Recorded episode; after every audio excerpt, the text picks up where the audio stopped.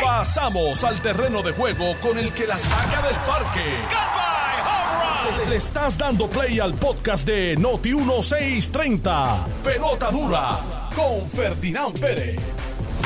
Muy buenos días a todos los que nos sintonizan. A esta hora son las 10 con 3 minutos de la mañana. Te habla Mardeli Jusino en sustitución del compañero Ferdinand Pérez, que ya por fin se reintegra durante el día de mañana a las labores aquí en Noti1 y en la mañana de hoy me acompaña José Cruz.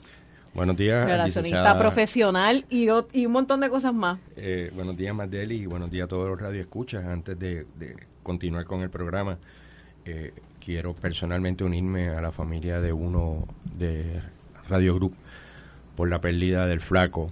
Era la manera en que yo le, decía del flaco Yun Yun Echevarría, que precisamente compartimos hace más de 30 años. Yo creo que en todos los programas de radio donde él estuvo, en algún momento dado yo llevé a alguno de mis clientes a, entrevistas o a, participaciones, así que nos unimos a, la familia de uno Radio Group por la pérdida de Yun Yun. Claro que sí, antes de yo tomar un turno de privilegio, quería saludar a Quiquito Meléndez, representante por el Partido Nuevo Progresista. Saludos, saludos a ti, Marleli, buenos días, buenos días a José. Y oye, hay que tomar el turno de privilegio porque yo empecé aquí hace un montón de tiempo, de verdad, cuando empezamos pelotadura con Ferdinand y, por ahí estaba Yun Yun dándonos consejos, de verdad, y, regañándonos también, hacía, porque tenía una, eh, el que lo conocía sabía que tenía una forma muy particular, ¿verdad?, de decir las cosas, eh, pero una persona muy muy honesta, muy transparente, así que este nos unimos, ¿verdad?, al dolor que todos los compañeros de Uno Radio eh, sienten por la pérdida de Yun Yun sin duda em, una nota que nos toma por sorpresa. Yo empecé aquí como en el 96, mi primer trabajo como periodista. Aquí fue. Y mi primera oportunidad me la dio Rubén Sánchez cuando dirigía este departamento de noticias.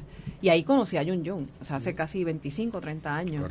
El lunes estuve aquí en, en, Noti 1 en este programa y él estaba ahí donde tú estás sentado. Sí, esa era su silla. esa era su silla. Este, así que cuando escuché de la noticia, pues por supuesto que me sobrecoge eh, y uno vuelve nuevamente uno a reflexionar sobre lo efímera que es la vida. Eh, que se puede ir en cualquier momento.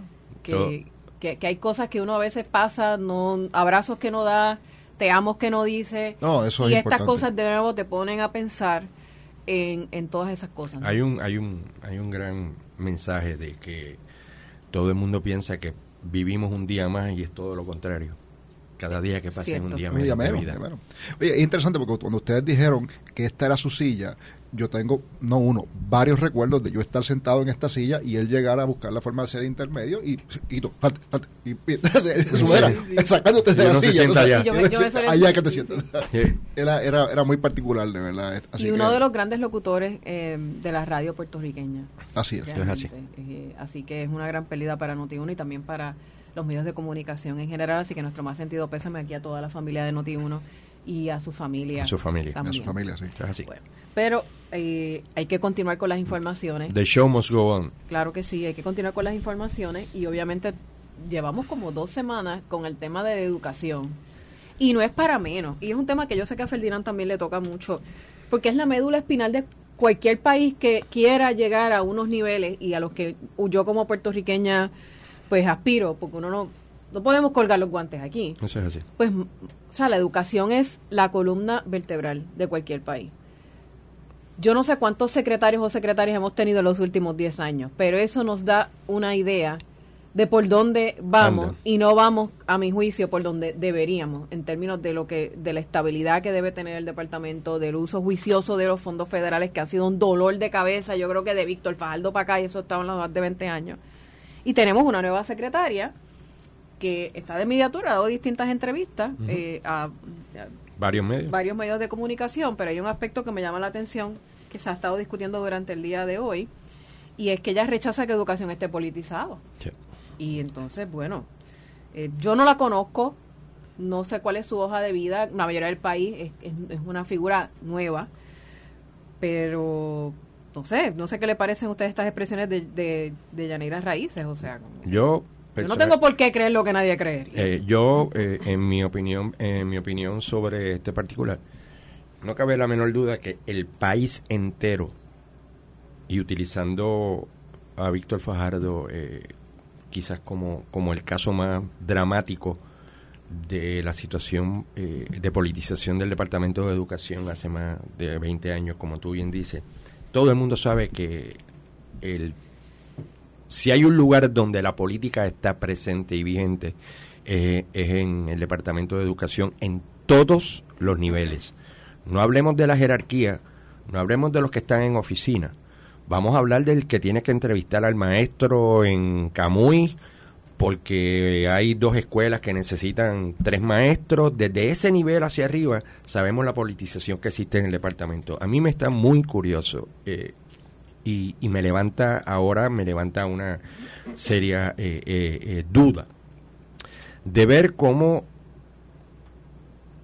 el proceso legislativo se lleva a cabo el pasado viernes, el Senado se autoconvoca, sabe el el gobernador y el país que el candidato que propone el gobernador no tenía los votos, no iba a tener los votos en esa en ese auto la forma de autoconvocarse eh, el Senado de Puerto Rico para ver el nombramiento y el gobernador decide retirar todos los nombramientos de cantazo sin tomar en consideración que de esos 16 nombramientos, 17 nombramientos, habían 4 o 5 que sí tenían la oportunidad de ocupar los puestos y él lo hace de golpe y porrazo. esa es la información que nosotros teníamos. Entonces se fueron justos por pecadores. Se fueron justos por pecadores. Entonces vemos cómo entre la salida del IESER, el interinato de... A mí se me olvida este nombre. Ángel Toledo. De Ángel Toledo. Y la llegada de la nueva secretaria, hay una serie de, de tomas de decisiones, de contrataciones, de ubicación de personas en posiciones claves dentro del departamento capitaneadas por Toledo. Y entonces resulta ser de que tenemos una secretaria que dice que el departamento no está politizado cuando tienes a una persona que precisamente la quizás la acusación principal era eh, lo politizado que se veían sus expresiones en los medios de comunicación y ahora de repente resulta que la persona está en el mismo lugar tomando las mismas decisiones bajo su interinato. Entonces, hey, eh, yo creo que se llama sentido común. El que si tú vienes a ocupar una posición, pues mira, tú tengas la libertad de poder nombrar a tu, a tu personal cercano, incluyendo tu segundo o, tu ayudante o lo que sea. De hecho, este José, hago referencia a un tuit de Roby Cortés de esta mañana que dice que Ángel Toledo firmó una orden el día antes de que Pierre Ruiz retirara su nominación como secretario de Educación, en donde, escucha esto, él mismo entra al orden sucesoral en caso de vacante en el puesto de secretario. En este momento Toledo es, subsecretario de Asuntos Académicos y lo era desde antes de su nombramiento. Correcto, correcto. Pero entonces tenemos... Quiquito, estás callado. Bueno, no, no, lo que pasa es que estoy esperando que... tenemos... no, he escuchado nada por ahí. No, es que estoy esperando que José termine su... su eh, pero eh, a mí me, me, levanta me, me, levanta mucha mucha suspicacia eh, la, la manera en que estamos viendo cómo queda ahora mismo eh, la organización, la parte de arriba, la cabeza del Departamento de Educación con las expresiones de ella, al igual que la licenciada Usino, yo no conozco su historial, no conozco su, su pedigrí, no conozco su resumen. Esto, pues esto, lo conozco por Roby, pero, pero siendo aquí un poco abogada del diablo, e, esta, esta era su posición. Así que si él regresa a su posición, pues bueno regresó a su posición de carrera, pero ya esto esto que yo acabo de leer, de ser correcto, cambia el juego, porque contra. No, mira, primero que nada, yo creo que hay varias cosas que tenemos que mirar con este asunto, ¿verdad? Este es el quinto secretario, estoy casi seguro que designa el gobernador, hubo dos nombramientos anteriores, eh, de hecho tres que no se confirmaron y hubo uno que se confirmó, ¿verdad? Y ahora es la, la, quinta designación que el gobernador hace. Eh, importante mirar, se habla de politización en todos los niveles del departamento. Yo lo escucho muchísimo, pero la pregunta es, no eso, eso de verdad es más algo más que un estribillo político, politización en todos los niveles. Porque, y, no, no, no, lo hago para criticar el, el, estribillo, sino lo digo para, para que uno se pregunte realmente, porque yo no recuerdo que haya una queja de que hay un maestro en un salón de clases hablándole de, directamente a los niños que tienen que ser de un partido o de otro. Y ahí, ahí la realidad del caso es que los maestros en, el salón de clases eh, se, se ciñen y son muy responsables, ¿verdad? Desde mi perspectiva, ¿verdad? Y los directores escolares en, en darle una educación eh, amplia a los niños sin, sin, sin ningún corte partidista. Yo creo que esa parte es importante entenderla. Pero claro, podemos decir lo mismo que- de la que hay- administración. ¿Cómo decir que hay- los superintendentes y hasta los mismos directores de escuela? Bueno, pero que Vamos. de ahí, bueno, lo que pasa es que el hecho de que, digamos a decir que mañana el gobernador designa, y lo, he- dicho, ¿verdad?, en otros foros, ¿verdad?, una junta de distintas personas, pone PNP, populares, independentistas eh, y po- los que sean, en, en- a dirigir el departamento. ¿Eso, re- eso corrige el asunto eh, político partidista? La cuestión es que no. Eh, lo suaviza, quizá calle algunas personas. ¿Cómo se resuelve ese problema directamente? ¿A quién se puede nombrar? Puerto Rico es una isla pequeña y tenemos cada vez más, menos población. Yo creo que tenemos que buscar la forma de concentrarnos en cuál es el plan para que la gente, independientemente del que sea el que dirija el, barco en el Departamento de Educación, pueda saber cuál es la meta, a dónde te va a llegar. Porque mira cuál es el problema. Mientras estamos hablando de la politización en el departamento, tenemos un problema gravísimo, ¿verdad? Con, la, el asunto de la reducción de nuestros niños, eh, eh, obviamente en edad escolar. Hay un problema grave. Los niños que están saliendo eh, de la- del Departamento de Educación hacia las, la- las universidades y, los, y, los, y las instituciones que dan cursos, ya sea cortos o universitarios, ¿verdad? Eh, eh, se está reduciendo sustancialmente. Ya para el 2030 hay un 25-26% de niños menos en edad de matrícula. Ya para el 2040 se estima que estamos hablando de un 60% de niños menos. Por lo tanto, el Y Departamento que de son- Educación... Que son asuntos que yo entiendo que esta designada tiene que atender Claro que mucho sí. más allá de su eh, pero eh, por, media por- tour. por eso es que Son el preguntas plan... que tú tienes que contestar. Por ejemplo, mencionas esto, pero tenemos en el oeste un problemón allí. O sea, yo todavía no entiendo por qué, cómo, cuándo, dónde. Todavía tenemos niños en unas unidades en las que se ha gastado millones de dólares y que parecería que las están convirtiendo como en una cosa permanente.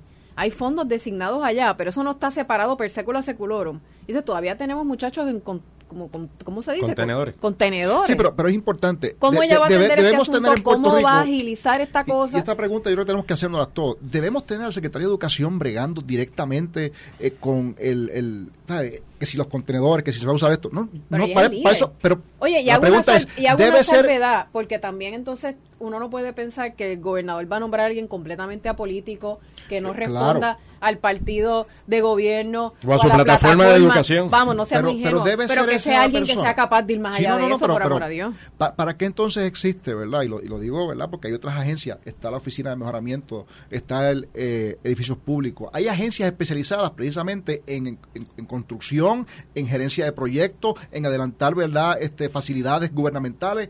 ¿Por qué entonces la, la figura de la secretaria también- del secretario tiene que tiene que estar a cargo plantearse de la construcción? Si le sirve Estamos bien al país esa multiplicidad, este Quiquito, porque tú tienes OMEP, tú tienes edificios públicos, tú tienes, Tienes AFI, AFI. tú tienes un montón, o sea, tú tienes una, una multiplicidad de entidades interviniendo con las escuelas y yo no sé si eso deja de aportar a la congruencia que debe haber en Pero- el plan de las pero la escuelas que Yo creo que lo que aumenta es la De hecho, burocracia dentro planteado y del hay sistema. proyectos de ley para eliminar edificios Claro, públicos. pero, pero la pregunta es, ¿debe el secretario, y, y esto no estoy en diciendo, exacto, debe ser esa una de las funciones, no debe ser el, sec- el secretario del departamento, no debe estar eh, centrado en la educación de los niños, en usar esos, Bueno, pues esos entonces 5 mil millones de pesos hay que mirar la reforma educativa, porque la lista de las obligaciones y deberes del secretario de Educación Estoy- en esa reforma educativa que me parece que se acuerdo. aprobó el cuatrienio pasado es más larga que la esperanza Yo de tengo, pobre. yo tengo, yo tengo Estoy dos puntos. acuerdo. Incluye y quizá eso injerencia hasta debemos cómo son resolverlo. las escuelas. Yo tengo dos puntos que, que me acabo de recibir un mensaje de una persona que aprecio mucho y le envío muchos saludos, diciéndome que el puesto de subsecretaría académica no es un puesto de carrera. Toledo no es empleado del, del- del- Es de confianza. Es de confianza, o sea, esto es un puesto político. Eso es una. Dos. Resulta que Eliezer sale de repente diciendo que renuncia y 24 horas, 36 horas después comienza a darse a conocer que no renuncia, que lo renunciaron, los porqués de su salida, qué pasó, qué no hizo, qué dejó de hacer.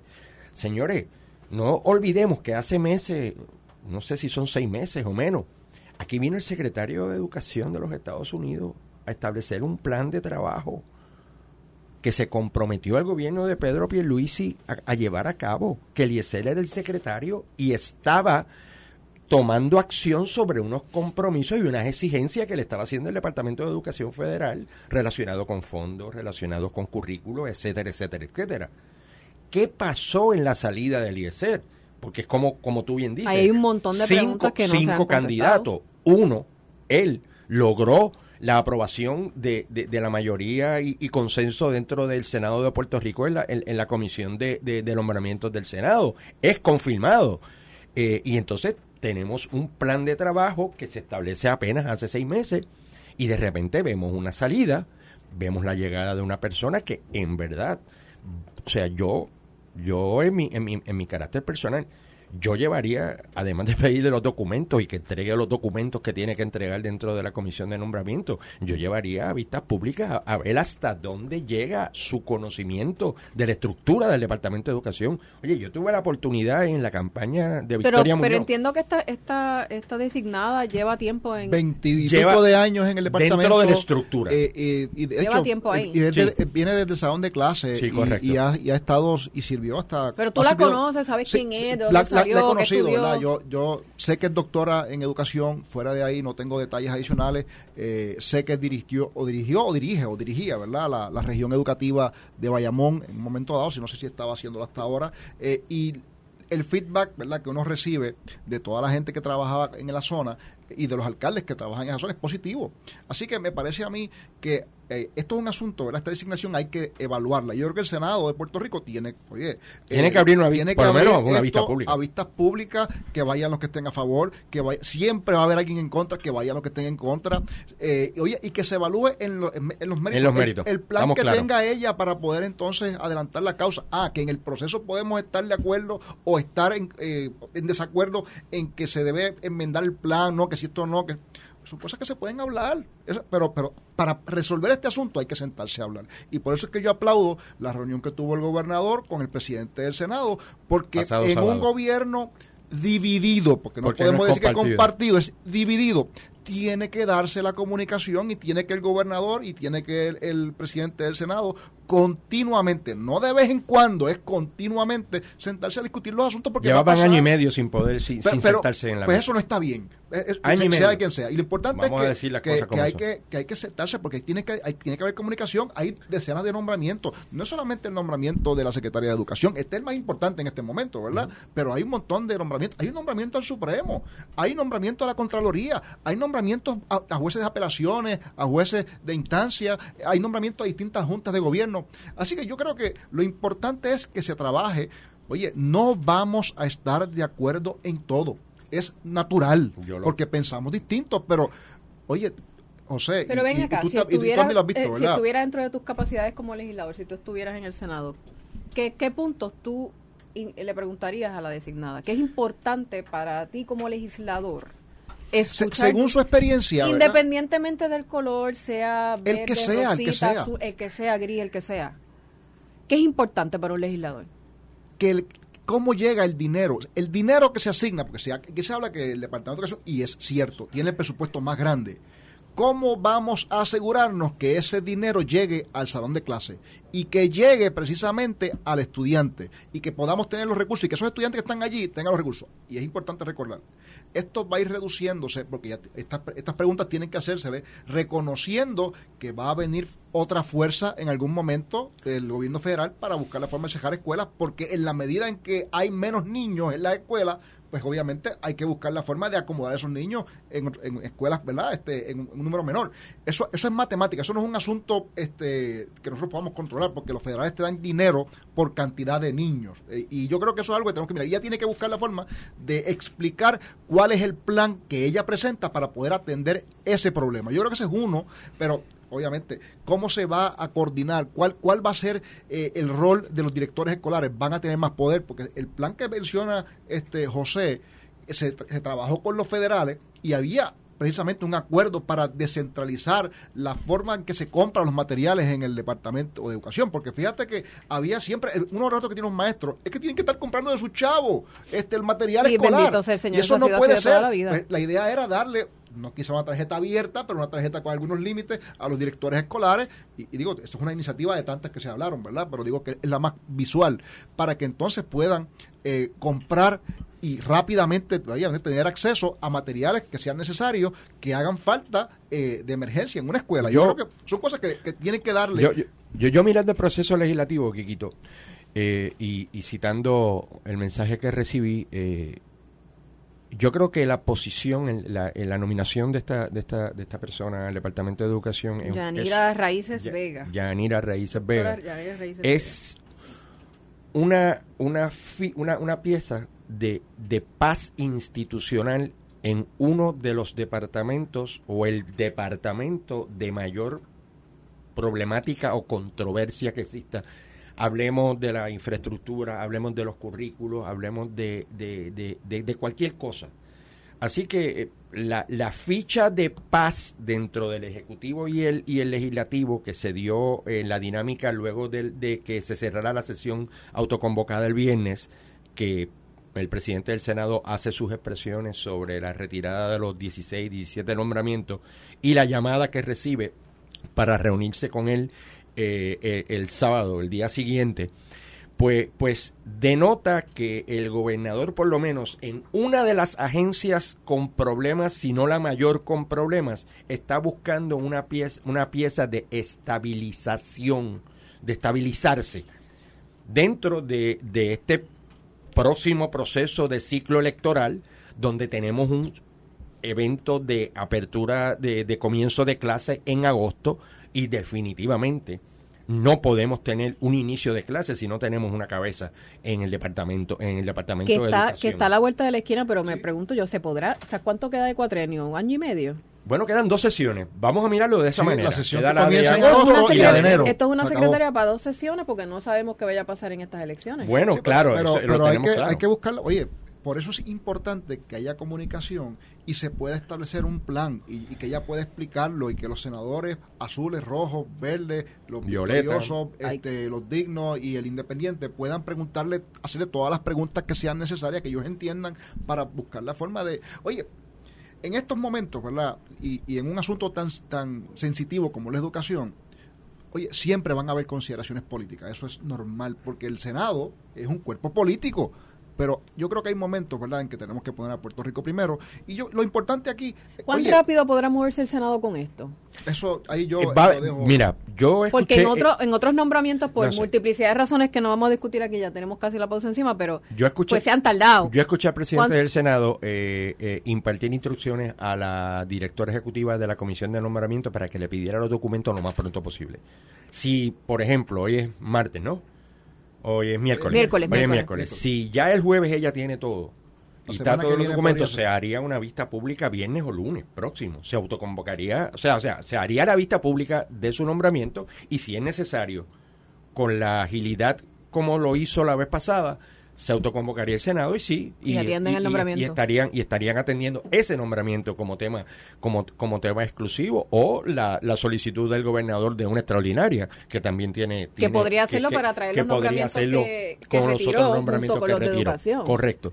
Pero eh, eh, en definitiva sí hay hay hay urgencia dentro de esto. Y, y vamos a mirar los números y yo creo que no nos podemos cegar en esto el gobernador ha vetado 117 medidas legislativas y la comisión de nombramiento le ha aprobado el 94% de los nombramientos que tiene. Que hay algunos que se han dilatado, no necesariamente por lentitud del Senado. Falta de documentos, problemas fiscales, documentos incompletos, no pasaron la prueba psicológica, etcétera, etcétera, etcétera. Escucho ese planteamiento, ¿verdad? Y lo he escuchado varias veces. Y no me encanta la comparación, ¿verdad?, entre nombramientos y leyes, porque eh, cada nombramiento es, eh, es una caja de sorpresa. Hay que decirlo, porque este, la experiencia legislativa nos dice que un nombramiento el gobernador lo, lo hace eh, tiene con la información que tiene el momento y probablemente eh, según se van pidiendo los documentos el mismo designado se da cuenta que no tiene al día un documento entonces eh, deja de, enviar un, documento y se atrasa la cosa en lo que lo corrige. Pero no se negocian unas cosas por otras. Pero pero sí te tengo que decir que esas cosas pasan pueden dar. pero la legislación el, el gobernador recibe cientos y bueno decenas y cientos de proyectos así que comparar unos con los otros, pues la cantidad, el volumen no es necesariamente comparable. Así que hay que, hay que tener cuidado con eso. no, no, no, pero me refiero a la expresión del gobernador en un momento dado de, de, de, señalar la obstrucción de parte de la Asamblea Legislativa y, y, como tú bien dices y el país conoce, esto es un gobierno dividido.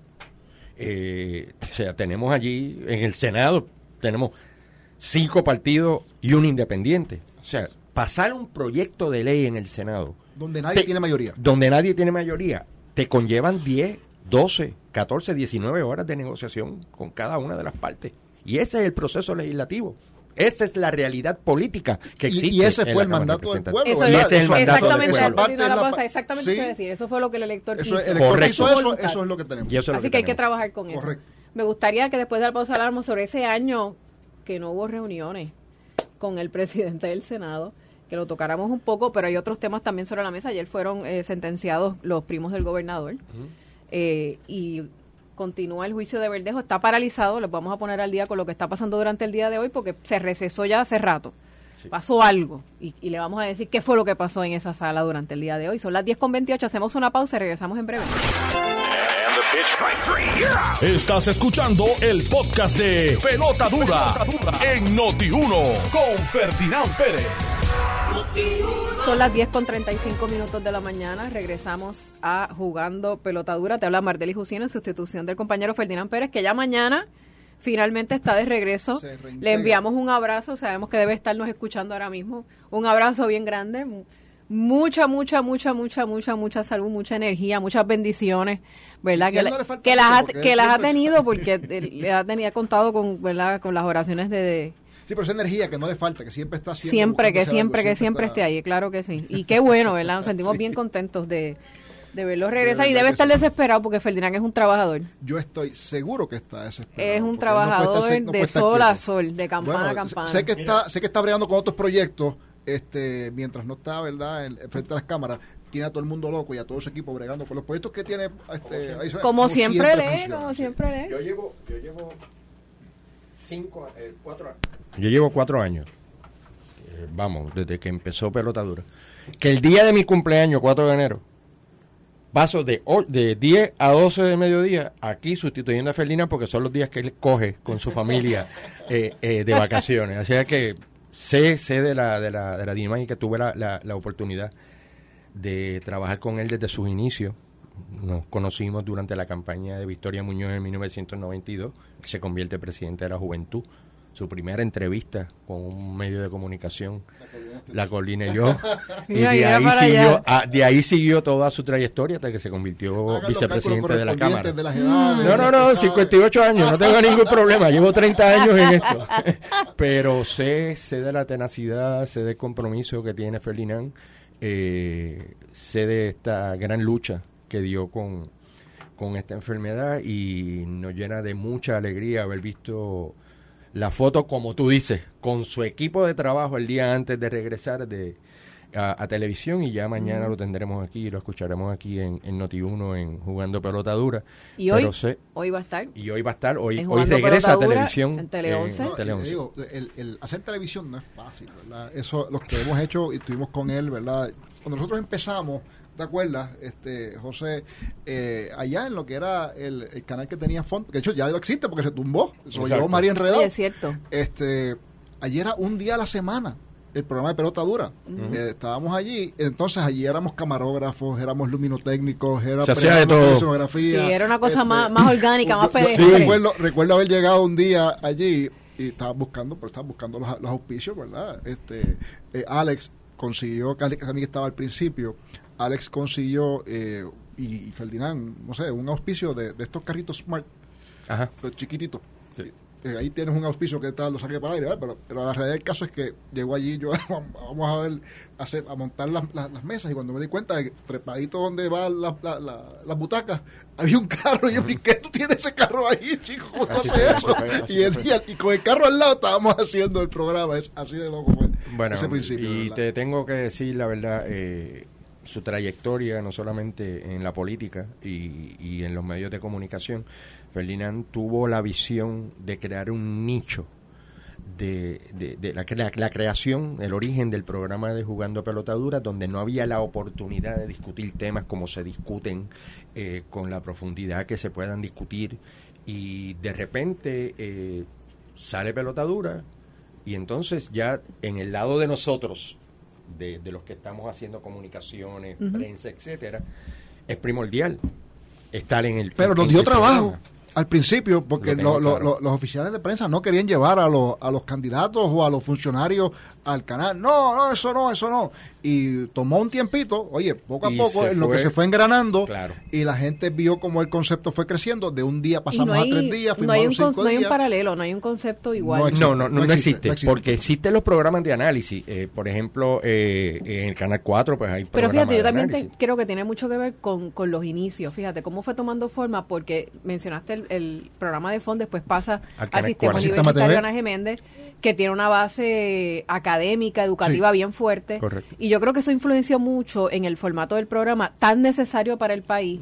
Pues porque los medios de comunicación y las historias que trabajamos los periodistas, televisión es televisión, te dan dos minutos, tres minutos. Y usted dirá, wow, tres minutos. Pues para nosotros eso es un montón, pero, pero a la misma vez no es mucho. Y yo creo que la diversidad y la, la integración de compañeros de los medios, de, de, personas que no necesariamente están relacionadas con los medios de comunicación en su formato de programa, en su programación, pues es algo que el país mira, o sea, y pues, díganlo o no, ya llega un momento en que tú pones el televisor o lo ves para ver ese análisis porque ahí, ahí se nutre de personas de todos los caminos de la vida de todo cuando nosotros cruzamos a, a, Sistema TV lo, lo, primero que se hizo fue no fue que cruzamos el programa para hacerlo allá era que se grababa el programa según se hacía se grababa y se y se retransmitía en Sistema TV, eh, hasta que empezamos ¿verdad? se hizo la transición.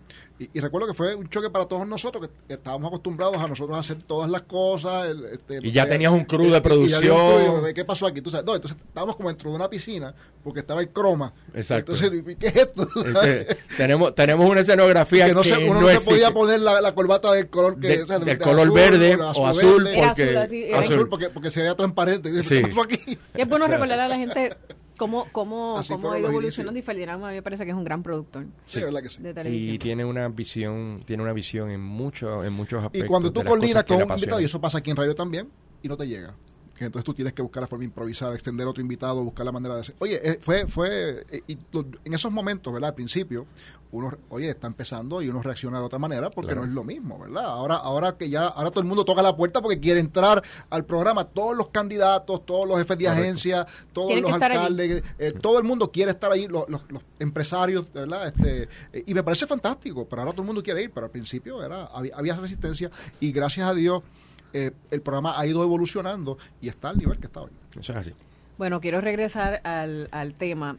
Esta semana se ha estado discutiendo el hecho de que el presidente del Senado y el gobernador llevaban año y medio sin reunirse. Sí, eso fue algo que surgió. ¿Cómo es eso? ¿Por qué? Sé que es un gobierno dividido, el, pero yo, yo creo que el país espera eh, mandata consenso. Eh, es ausencia de consenso. ¿Por qué no se pueden cuadrar esas agendas? Yo, que vamos, yo tengo que presumir, como dije al principio de este programa, porque si yo no empiezo por presumir lo mejor de la gente, pues estamos perdidos. Yo tengo que presumir que las agendas de ellos están bien cargadas porque tienen muchas cosas que hacer ambos. Yo, yo, yo eh, te hago ese comentario porque surge en una entrevista que hace el presidente del Senado en los pasados días, donde aclara que llevaban ese tiempo sin poder reunirse. Con el, cuatrienio comenzó. Dime por favor que eso no signica que no que no se hayan eh, llamadas no, no, eh, eh, la comunicación se ha mantenido. Mi próxima pregunta, ¿verdad? no, no, yo no, conocí el detalle. El que no se reúnan no significa que no se hayan comunicado. La comunicación telefónica, sí, La comunicación telefónica existe porque vamos a darte el caso de de un tercer presupuesto eh, eh, eh, balanceado. presentado por ambos cuerpos legislativos, pues se dan esa, ese tipo de, comunicación. ¿Pero por qué no se habían podido ver cara a cara? Pues y le pregunto a José, porque José, obviamente... Pudiese, pudiese ser complicaciones de agenda, pudiese ser que las cosas estaban más o menos fluyendo en el trabajo legislativo y el trabajo gubernamental. Pueden existir eh, muchas razones por las cuales no se había reunido, pero sí te tengo que aceptar que a principios del cuatrienio, por lo menos dos veces al mes, ambos presidentes de los cuerpos legislativos en lo que se engranaba eh, la, nueva administración, eh, tenían o, sostenían reuniones eh, con el gobernador. Hay momentos en que el presidente de la Cámara ha ido solo y se ha reunido con el gobernador. Hay momentos en que el presidente del Senado ha ido solo y se ha reunido con el gobernador. Y hay momentos en que nadie sabe si serán reunidos o no, porque son discusiones entre, entre ellos, ¿no? Y, y, en ese sentido no lo veo como, como un mal eh, como un mal ejemplo de, una falta de comunicación, solamente que cada uno está en su, en su quehacer administración y eh, eh, trabajo trabajo Pero no es que no haya comunicación entre las No partes. es que no haya comunicación. Yo creo que eh, pudo haber algún tipo de distanciamiento porque el presidente del Senado preside la comisión de nombramiento y ha sido este toma y dame que ha habido durante todos estos pasados dos años de nombramientos que se han tenido que hablar, que el presidente del Senado le ha dicho no tiene los votos, retíralo, o que el gobernador insiste en presentar a unas personas, se llegan a, a- a comunicar para poder hacer los nombramientos. Así que no es que fa- haya falta de comunicación, quizás ese encuentro, eh, ese encuentro físico eh, no se había dado, pero ya vimos que este sábado eh, se reunieron y se están tomando y ¿Tú decisiones sabes qué es lo irónico aquí? Que cuando la administración, ambas, tanto Cámara, Senado y Gobernador, son del mismo partido, pues entonces mucha gente dice, ah, fíjate,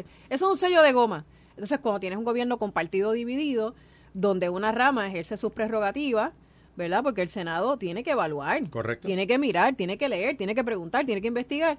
Ah, pues espérate, que ahora está retrasando. Sí. Entonces veo, pero espérate. Claro, sí, boga, Óyeme, claro, sí, no boga. pero vamos, ¿eh? No, vamos, no. no, y tampoco no. es que se eche el cuatrino completo, No, porque no, no, y no- y explicado no- aquí, si no, se tarda no. mucho, Ay, vamos. Pero, pero Y no- sí, pero sí es importante, porque te digo, yo creo que eh, la, la comunicación, yo sabía que se estaba dando. Sé que, por ejemplo, los jefes de agencia del gobernador, eh, por ejemplo, con el asunto este del presupuesto, el secretario de Hacienda y el- Constantemente. y el, y el director de presupuesto básicamente vivían en, en el Capitolio durante Te, últimos meses, ¿verdad? te voy a decir más. El, el segundo presupuesto, el del año pasado, yo te diría que el secretario de Hacienda estuvo en presidencia del Senado esperando nosotros por la Cámara de Representantes que hubo aquel tranque. yo, yo recuerdo haberme reunido con el secretario de Hacienda en la presidencia del Senado, O sea, tú sabes. sí, eso- eso sí se ha dado. o sea, Yo recuerdo haber participado en esa reunión. Eso sí se ha dado. Este, así que, y te digo, o sea, y con otros compañeros de la Cámara también en ese momento, ¿verdad? Y yo creo que eh, eh, tiene que darse esa comunicación, oye, eh, y que a veces, pues, por las razones de- del, del diario, ¿verdad? De la, la complejidad de los compromisos,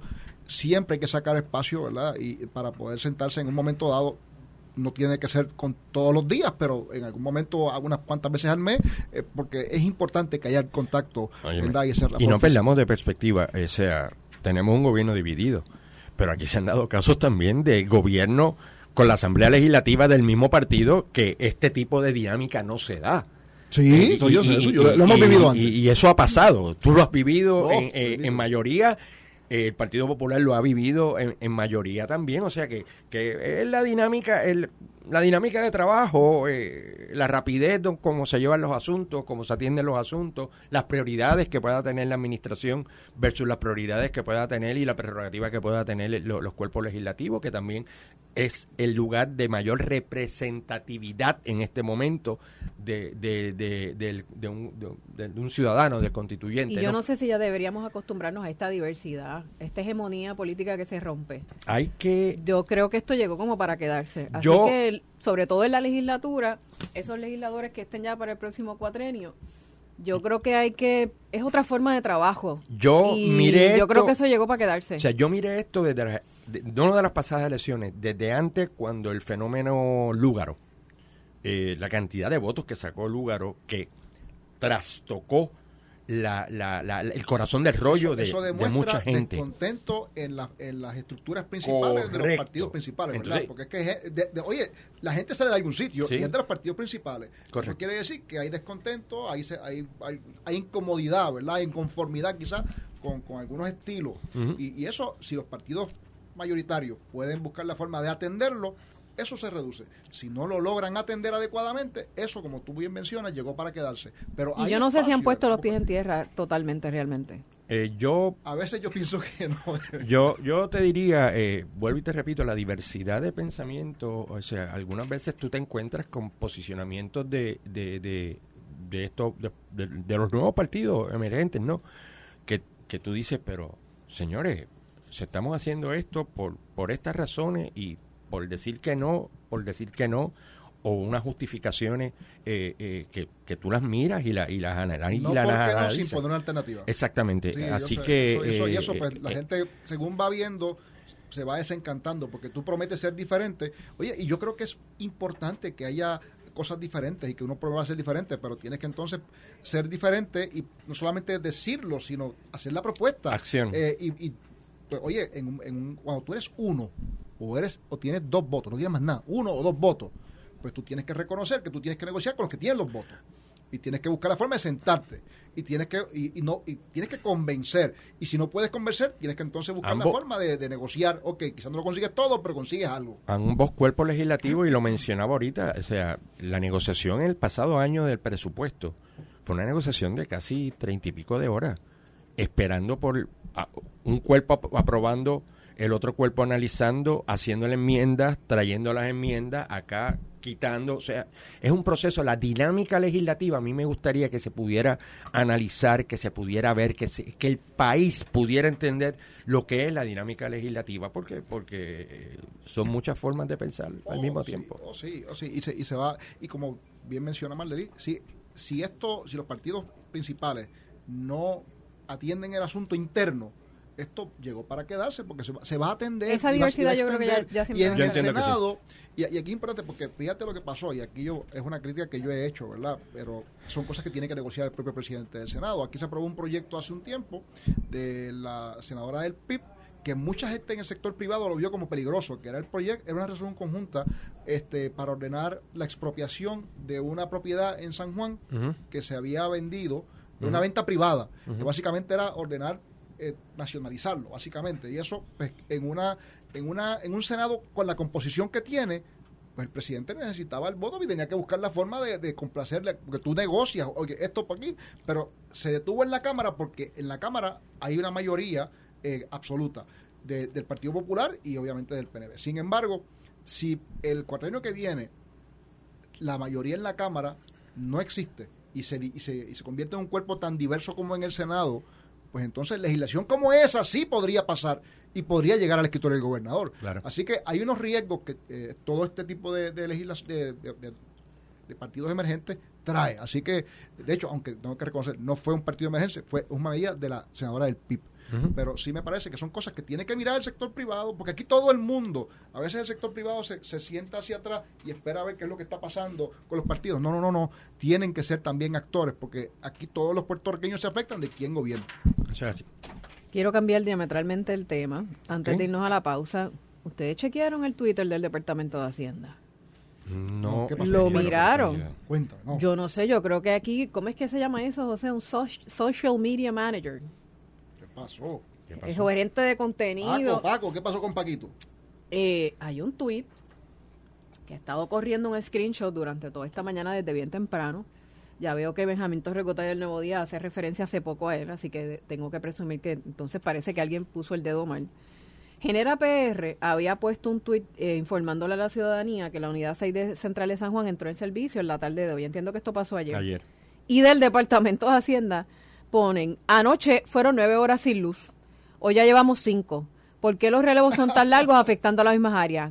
Eh, taguean al gobernador, gobernador Luis y su gobierno no sirve. Ay, Dios mío.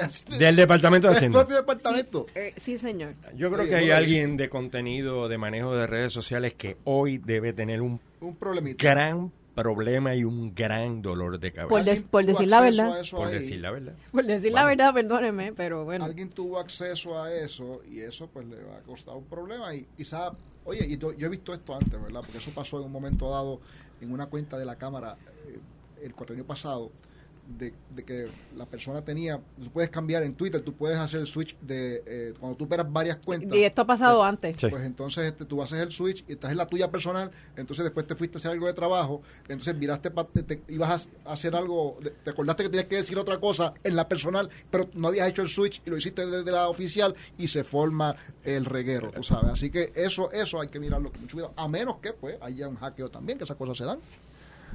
Que estamos en, moda con el asunto de, de los hackeos en las agencias, en las agencias gubernamentales. Entiendo que ya me imagino que alguien va a estar haciendo un damage control. sé que hay gente bien diligente allí. que hace rato tienen que haber brincado de la silla y supongo que deben estar verificando Paquito, si quieres, danos una llamadita por acá para que nos digas qué pasó, porque el secretario de Hacienda es, muy activo y muy efectivo, debo decir, en las redes sociales, le contesta directamente a los contribuyentes, eso yo nunca lo había visto antes, me parece, me parece muy bueno. Este, el, secretario, el secretario, pues digo, pero esto, pues bueno, me imagino que se, están, se estarán tomando medidas, pero perdóneme, el que lo escribió, pues mire, si usted me está oyendo, Oye, hay, hay problemas. Usted dijo la verdad. Y, uno, y uno tiene que reconocer porque uno ahí el sistema no está en su mejor momento y hay, uno tiene que reconocer eso. Te frustra cualquiera, oye, definitivamente hay que mirar esto con mucho cuidado, pero sí, eh, en la, eh, si, usted se va a quejar, que es la cuenta suya, no use la cuenta del Departamento de Hacienda para quejarse, porque eso eso yo creo que fue... Eso sí le va a traer problemas. Le va a traer problemas, de verdad. Yo sí tengo que decir, y con, no me, o sea, no me... No, Sin duda esta persona no está muy contento, que digamos, con el gobierno de el actual... Eh, del actual gobernador. Yo, yo, yo en mi carácter personal tengo que decirte que si hay un secretario a la cual uno tiene que mirar eh, con respeto, con formalidad y credibilidad, pues tengo que decirte que el secretario de Hacienda ocupa, si no es la primera posición, está entre los top 3. Eh, yo pienso lo mismo que tú, por eso hago la distinción entre el secretario y esto que pasó, porque, o sea, quizás para que la gente nos vaya entendiendo. Esto no significa que es que Paquito está tuiteando. No, no, eh, oye, hay un equipo de trabajo que hace este tipo de cosas. Él maneja su cuenta como secretario de, Hacienda, ¿verdad? Y lo vemos muy activo y de nuevo, a mí me parece que eso es muy bueno, sobre todo para las nuevas generaciones de contribuyentes que él efectivamente eh, quiere capturar, ¿no? Este, y, y, yo creo que es como de los secretarios estrella de esta administración. Con, el récord Pero bueno, alguien ahí metió el dedo no debía. Y a la semana tienes el reintero en tu cuenta. Eso, eso, tú sabes, hay mucha gente contenta. Sí, yo me quedé ¿verdad que sí? ¿verdad que sí? Yo, o sea, no, no, no voy a, no voy a hacer un, un, análisis completo de, de, Pero su, los números, eh, cuando tú miras los números de la encuesta, sí sale, ¿verdad? Entre los, sí, está entre, entre los principales, de los mejores números mejor, y mayor credibilidad. O sea, yo todavía me acuerdo aquella toma de televisión llegando al centro de convenciones. La gente aplaudiéndolo. La gente aplaudiéndolo. Cuando el revolú de, de, lo del Departamento de Trabajo. Exacto. a, cargo, a, cargo de resolver el problema con su headset en tenis, con su chaquetita y su mahón, y el muchacho entró por allí tranquilo y la gente empezó a aplaudirlo porque empezó a ver. Y, la, o sea, lo irónico, y, me imagino que te llama la atención como relacionista profesional, es que es una posición eh, difícil, incómoda, o sea, es el tipo que te cobra los impuestos y mira cómo lo ves. No es amigable para, para el, para, para el ciudadano. Te puedo decir, yo como periodista, el individuo siempre da cara. Sí. Sí. Pero da cara y, te resuelve. es una cara familiar, es una cara amigable una proyección amigable y él siempre responde. Y en buena y en mala. Y le responde directamente a la gente, exacto. Y en yo creo que eso ha logrado que la gente lo vea como lo ve. Y la gente ve el trabajo porque él, él se echó encima, ¿verdad? La, la, reingeniería del sistema este, ¿verdad? De Suri. Y, lo creó y, y, ha funcionado, ¿verdad? Hay gente, de hecho, dentro, hay, oye, como todo, gente tiene sus críticas, ¿verdad? Pero esos son los, los contables. Pero a la gente, que es la que le importa, que es la que lo mira, que, le llegue el reintegro a la cuenta, tú sabes, toda esa cosa, oye, la gente está contenta. Porque tú arraigas tu panilla y que en tiempo, literalmente récord, pues, puedas, tú sabes, este, recibir, el reintegro. Oye, tú, oye, ese, ese muchacho, como sea, secretario, la gente dice, ese tipo hay que defenderlo. Déjalo ahí, ese tipo hay que defenderlo. La verdad que se ha ganado. No, me ponga otro ahí que ese, este está funcionando. Se ha ganado el respeto de la, de la ciudadanía y del país. Esto fue el podcast de Noti1630. Pelota dura con Ferdinand Pérez. Dale play a tu podcast favorito a través de Apple Podcasts, Spotify, Google Podcasts, Stitcher y notiuno.com.